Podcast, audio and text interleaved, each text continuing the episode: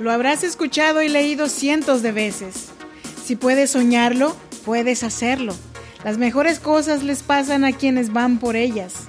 Sé positivo y todo saldrá bien. Estas son algunas de las frases propias del pensamiento positivo. Este movimiento se basa en la creencia de que si mantenemos un pensamiento positivo, nos pasarán cosas buenas, conseguiremos todas nuestras metas y estaremos más saludables.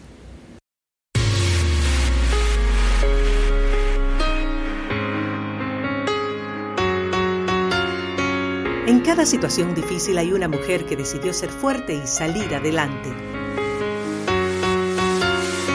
Si eres madre soltera, soñadora y sientes el peso del mundo sobre tus hombros, este podcast es para ti.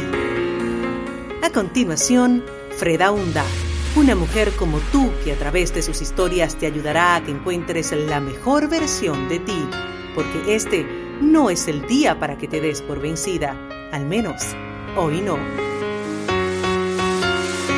Así que te damos la bienvenida.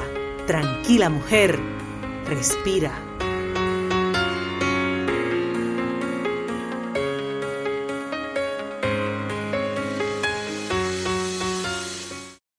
Hola, ¿qué tal? ¿Cómo estás? Gracias por tomarte el tiempo de escuchar Tranquila, Mujer, Respira, un programa de podcast que nació para acompañarte, para animarte con tal de que hoy no sea el día que te rindas.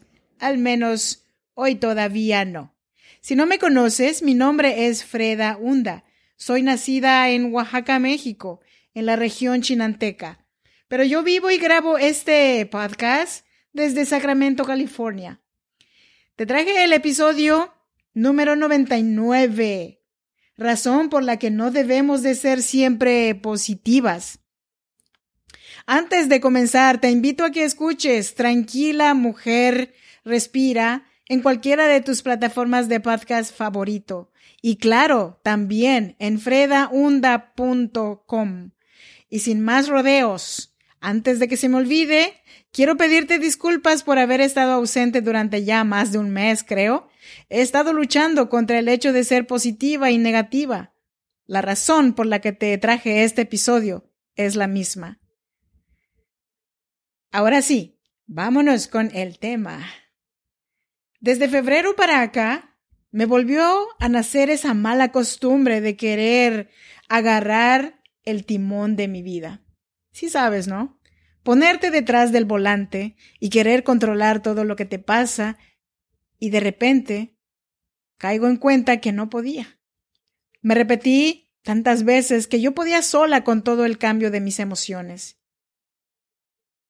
Terminé cediéndole al Todopoderoso el timón.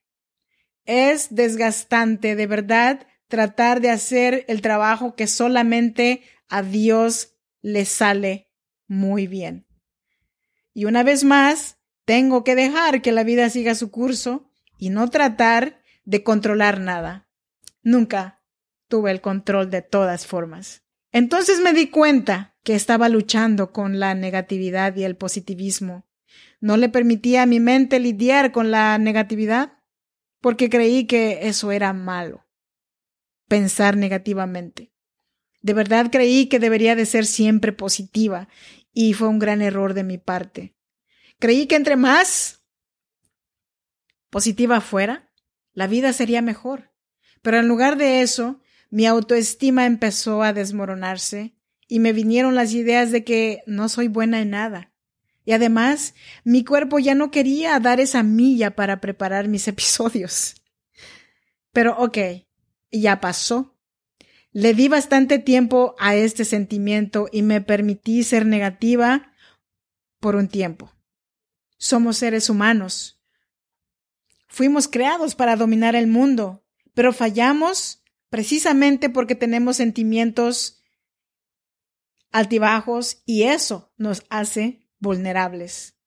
De acuerdo con Julie Corem y su libro El poder positivo del pensamiento negativo, asegura que el ser negativo no es tan malo como parece. A través de un estudio aplicado a gente catalogada como negativa, identificó que la gente pesimista desanimada, puede tener un mayor rendimiento de aquellos negativos a los que se les obliga a ser positivos a grandes rasgos.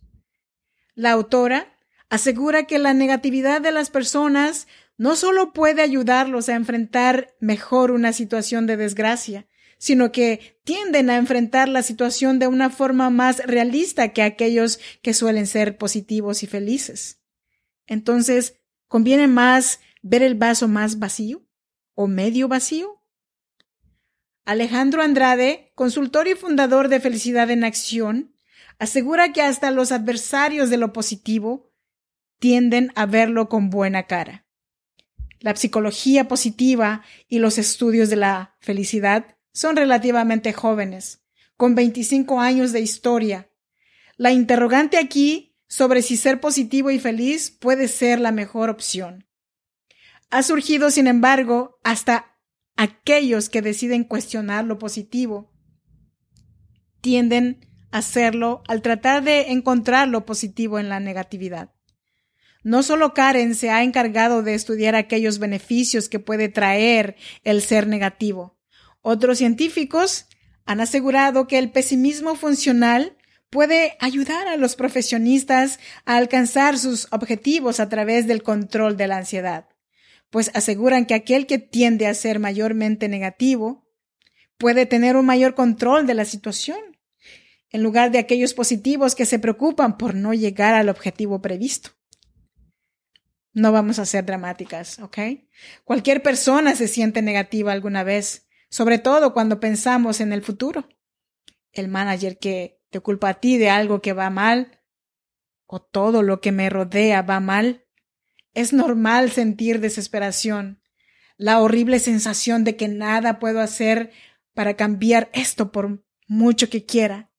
Precisamente cuando estamos más tristes y todo lo vemos negativo, nos viene la dichosa sensación de que a los demás les va súper bien. Consiguen todo lo que se proponen. Sus vidas son casi perfectas. Trabajo, pareja, tiempo para viajar y hacerse fotos chulas en las redes sociales. Y entonces, ¿qué pasa conmigo? Pues mira, seguro que no siempre estuviste mal a lo largo de tu vida has tenido momentos agradables y felices. Es más, precisamente yo, si ahora estoy grabando este episodio, es porque así me he estado sintiendo. Entonces, ¿cómo puedo cambiar mi manera de pensar? Como te he dicho antes, a veces es normal verlo todo negro.